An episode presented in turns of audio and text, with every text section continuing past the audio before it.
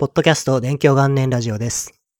自分はヨッシーと申しまして、ネギタクというちょっと変わった名前の e スポーツニュースサイトを2002年から続けております。今回は7月13日に発売された Rise of eSports ゲーマーの情熱から生まれた巨大ビジネスという書籍についてのお話です。こちらは2016年に海外で発売された Good Luck Have Fun The Rise of eSports という本を日本語に翻訳した書籍になります。内容としては主に2000年代くらいからこの本が出版された当時の2010年代くらいの e スポーツの歴史を各章に登場するですね、主要人物の物語に合わせて知ることができるような内容になっております。自分はこの本ですね、出版元である白洋社さんに一冊いただいてしまいました。で、なぜそうなったのかというと、2016年に本が出た当時に自分はサイトで、自分が運営しているサイトで外国でこういう本が出ますよっていう紹介記事を書いていました。で、この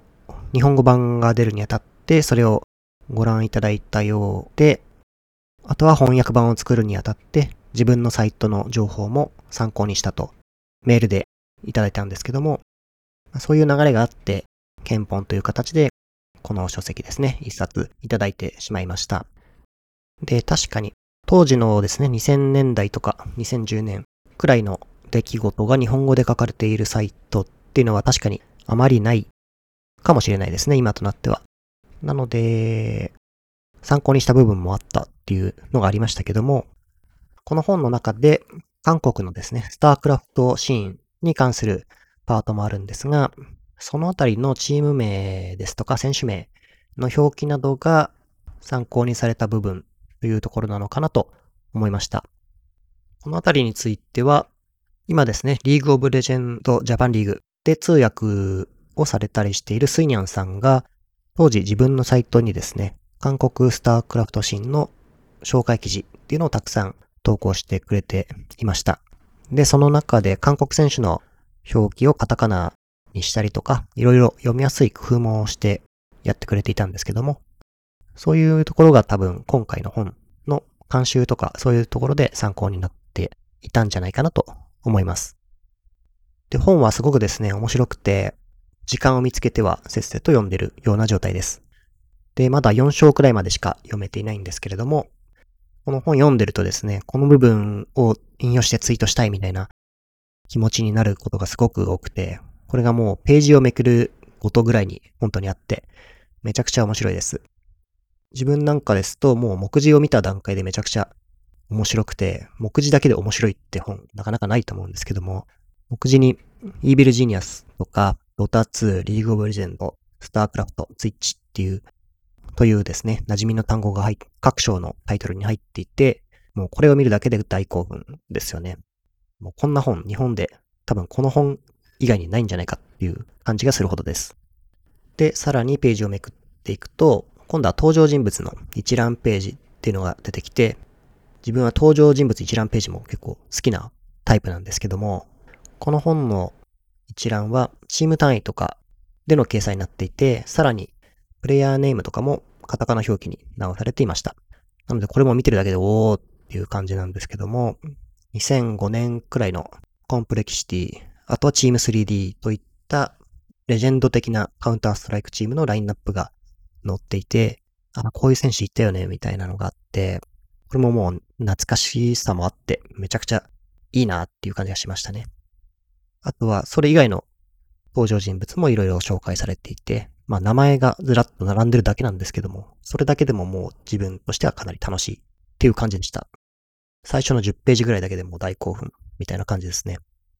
で、この本自体、まだ4章までしか読んでないと言ったんですけども、このツイッターでもすでに投稿したんですが、2000年代に e スポーツに関心を持ってシーンを追っていたり何か関わっていた人は、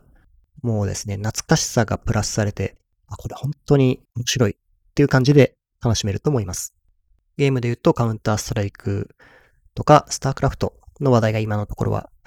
多いんですけども、あとは大会だとサイバーアスリートプロフェッショナルリーグ CPL ですね。あとはワールドサイバーゲームス、WCG、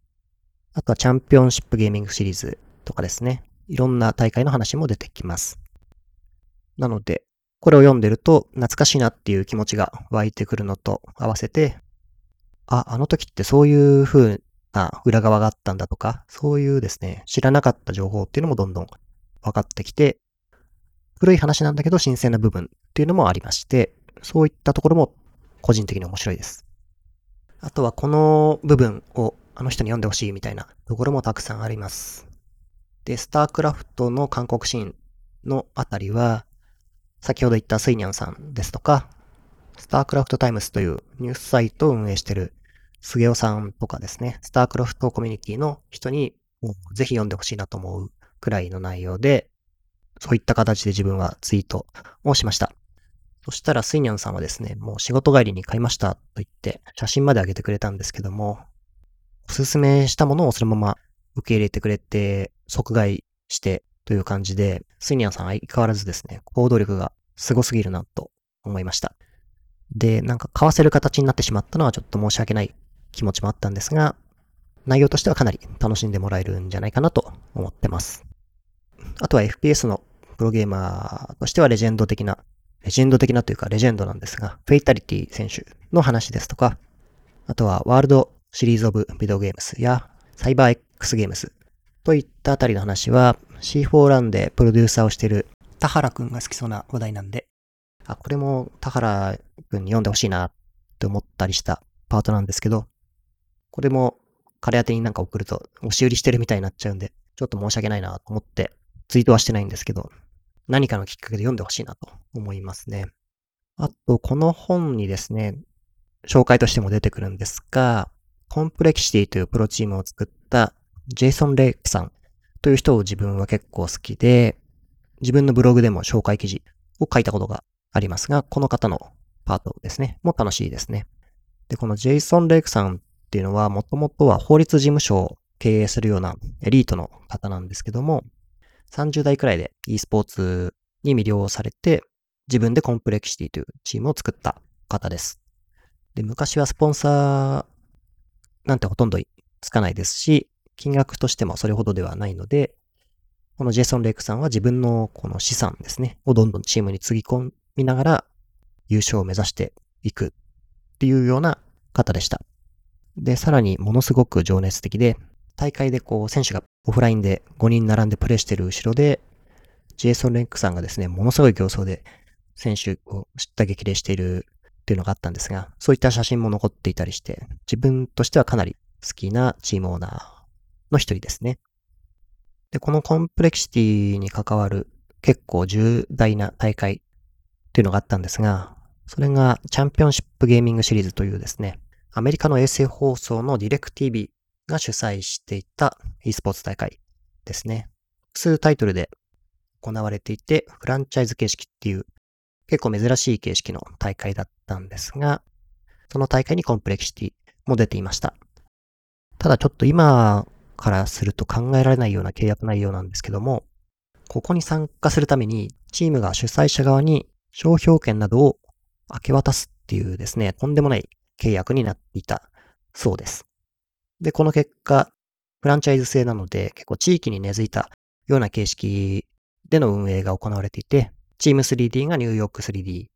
あとはコンプレキシティが LA コンプレキシティ、ロサンゼルスですね、になっていたりという感じの展開が行われていました。ですが、この大会自体がですね、2007年くらいにリーマンショックというですね、世界金融危機みたいなものがあって、まあ e スポーツ全体がかなりスポンサーが撤退したりとかで、かなり厳しい状況になりました。で、この大会も例に漏れず立ち引かなくなってしまいまして、終了になってしまいました。ですが、この大会側がチームの権利っていうものを全て持っているので、オーナー側には何も残らなかったんですね。で、ジェイソン・レイクさんはそこで頑張って、このチームの商標を大会側から買い戻すっていうことをしました。で、その金額がこの本の中だと出てきたりするんですが、え、そんな金額なの？みたいなのもあって自分としては驚きましたね。そこは知らない部分だったんで。で、このジェイソン・レイクさんのコンプレキシティが現在どうなってるかっていうと、2017年にですね、アメリカンフットボールのプロチームであるダラスカウボーイズのオーナーが買収しまして、要はこのダラスカウボーイズの関連の e スポーツチームになるほどの存在になっています。なのであの時に権利を買い戻して10年間頑張って続けていたら NFL のプロチーム参加になったっていうことなんで、これもアメリカンドリームかなと思うんですが、ジェイソン・レイクさんがこう、諦めずに情熱を持って頑張って続けていた結果ということですね。なので自分がこのポッドキャストでたまに言うんですけども、こう、点が繋がって線になるようなエピソードは自分は好きなんですが、この Rise of eSports っていう本でそういったものをですね、結構たくさん楽しむことができます。で、この2000年代にあった e スポーツの歴史を物語的にですね、日本語で読むことができる書籍って多分この本くらいしか存在してないと思います。なので、今若くて e スポーツに興味がある人も歴史を学ぶ一冊としてぜひですね、読んでみてほしいなと思います。先ほども言いましたが、2000年代ですね、e スポーツに興味持っていた人は間違いなく楽しめる内容だと思います。あとはですね、ツイッチ、配信サイトのツイッチご存知だとは思うんですけども、このサービスが誕生するまでの物語みたいなのが4章になってるんですが、あ、ツイッチってそういう風にできたサイトなんだ。で、さらに結構苦労して今の形があるっていうのも知ることができるんで、これもぜひ読んでほしいパートの一つですね。あとは自分的には後半にですね、一番プレイしてるドタツの章があるんで、この後もですね、読むのを楽しみにしています。という感じで今回はですね、Rise of eSports ゲーマーの情熱から生まれた巨大ビジネスという書籍についてのお話でした。面白いのは間違いないと思うんで、よろしければぜひ読んでみてください。ということで、今聞いていただいているプラットフォームでフォローやチャンネル登録をしていただくと、次回更新の際に通知が届きますので、ぜひよろしくお願いします。勉強元年ラジオの Twitter アカウントもありまして、こちらで更新のお知らせもツイートしてます。こちらもフォローしていただけると嬉しいです。感想をツイートしていただける際には、ハッシュタグ勉強元年ラジオをつけていただくか、先ほど言いました告知ツイートですね。を引用リツイートで何か書いていただくと、自分に通知が来て、おっていう感じで嬉しいので、よろしくお願いします。ポッドキャストは金曜日の更新を目指して、毎週頑張っております。それでは、また次回のポッドキャストでお会いしましょう。ありがとうございました。